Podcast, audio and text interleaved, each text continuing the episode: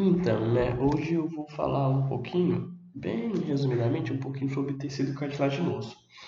Ah, a gente vai falar uns conceitos de introdução primeiro. Lembrar que é bom sempre lembrar que a cartilagem ela vai possuir uma matriz firme, flexível e resistente às tensões mecânicas e vai secretar a matriz a qual se torna presa. A cartilagem vai estar envolvida tecido cartilaginoso e cartilagem. Quando eu estiver falando tecido cartilaginoso e cartilagem, é a mesma coisa. A cartilagem já vai estar envolvida na formação óssea endocondral, ou seja, ela vai, ela vai ajudar nessa formação endocondral óssea, servindo de molde para os ossos, e na formação óssea intramembranosa, na formação de, de ossos chatos a partir de membranas pré-existentes. É sempre bom lembrar disso. É bom também recordar que a cartilagem ela vai ser essencial para a nossa formação óssea. Como a gente falou, a questão do molde, ela também é super importante para a formação dos nossos ossos longos na vida intrauterina e depois do nosso nascimento, por meio das questões que elas vão estar tá reduzindo sempre, elas vão estar tá dando sempre espaço para as nossas epífises crescerem. É, lembrar que o tecido cartilaginoso ele tem três características muito importantes. Eles são avasculares, eles não possuem também vasos linfáticos, eles também não possuem, eles também não são inervados, ou seja, eles não possuem nervos. Eles têm uma consistência arrígida, ou seja, eles não são rígidos. Ele é um tecido conjuntivo, o tecido cartilaginoso é um tecido conjuntivo especializado, sendo que ele vai, a gente, ele, a gente falou que ele é rígido, mas a gente pode considerar que ele é um pouco mais rígido que o tecido conjuntivo propriamente dito e mais flexível. Então ele vai ser um pouco mais rígido e mais flexível que o tecido conjuntivo propriamente dito. Fechou? Ah, o tecido cartilaginoso vai ter funções de suporte dos tecidos moles, ele vai revestir as superfícies articulares, ele vai facilitar o deslizamento dos ossos nas articulações, ele vai, ter, ele vai fazer o revestimento das extremidades ósseas nas articulações, protegendo-as de maior artrito, podendo causar artrite e artrose. Ele vai formar um molde inicial de muitos ossos durante o desenvolvimento embrionário, como eu falei. Ele tem correlação direta com o nosso desenvolvimento embrionário e na formação óssea de ossos longos. Outra coisa muito importante salientar é a questão da matriz extracelular. E o tecido cartilaginoso tem uma matriz celular muito abundante, que é constituída, que, é constitu, que constitui, é, desculpa, que tem uma matriz extracelular muito, muito, muito grande, tem grande matriz extracelular. É, as cavidades dessa matriz extracelular são ocupadas pelos condrócitos. Os condrócitos são os tipos de célula do tecido cartilaginoso. Esses, essas cavidades do tecido, é, tecido, é, do tecido cartilaginoso ocupada por condrócitos são chamadas de lacunas. Então, lacunas são as regiões de, da matriz extracelular que está dentro do condrócitos. Uma lacuna pode conter um ou mais, mais condrócitos.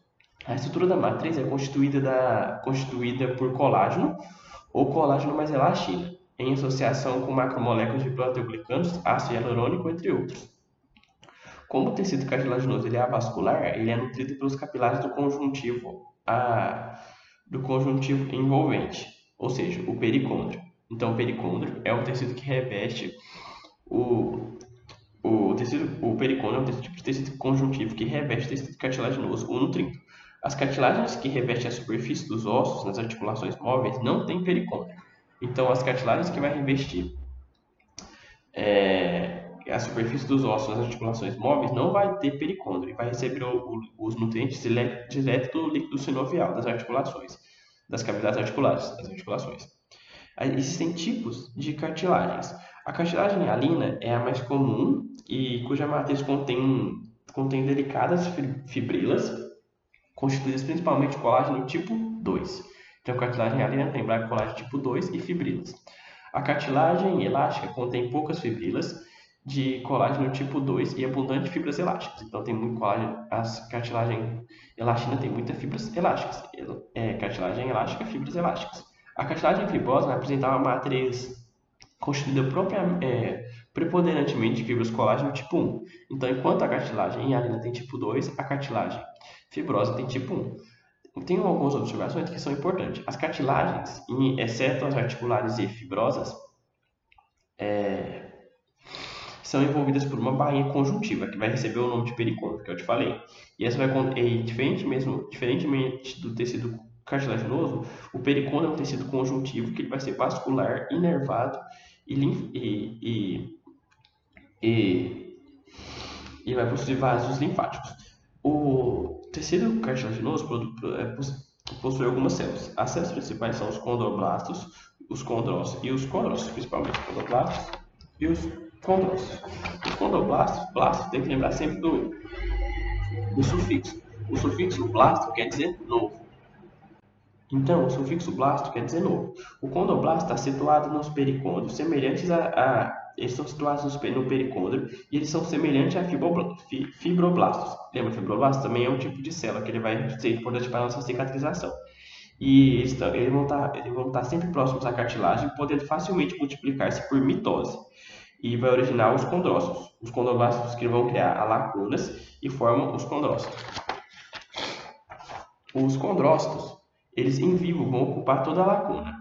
É, nos preparados histológicos vão parecer retraídos, vão parecer menores. Os periféricos são achatados e centrais mais arredondados. Eles têm núcleo, grande, núcleo grande, núcleo proeminente, citoplasma pouco corado, muitas mitocôndrias, retículo endoplasmático rugoso e complexos de Golgi bem desenvolvidos.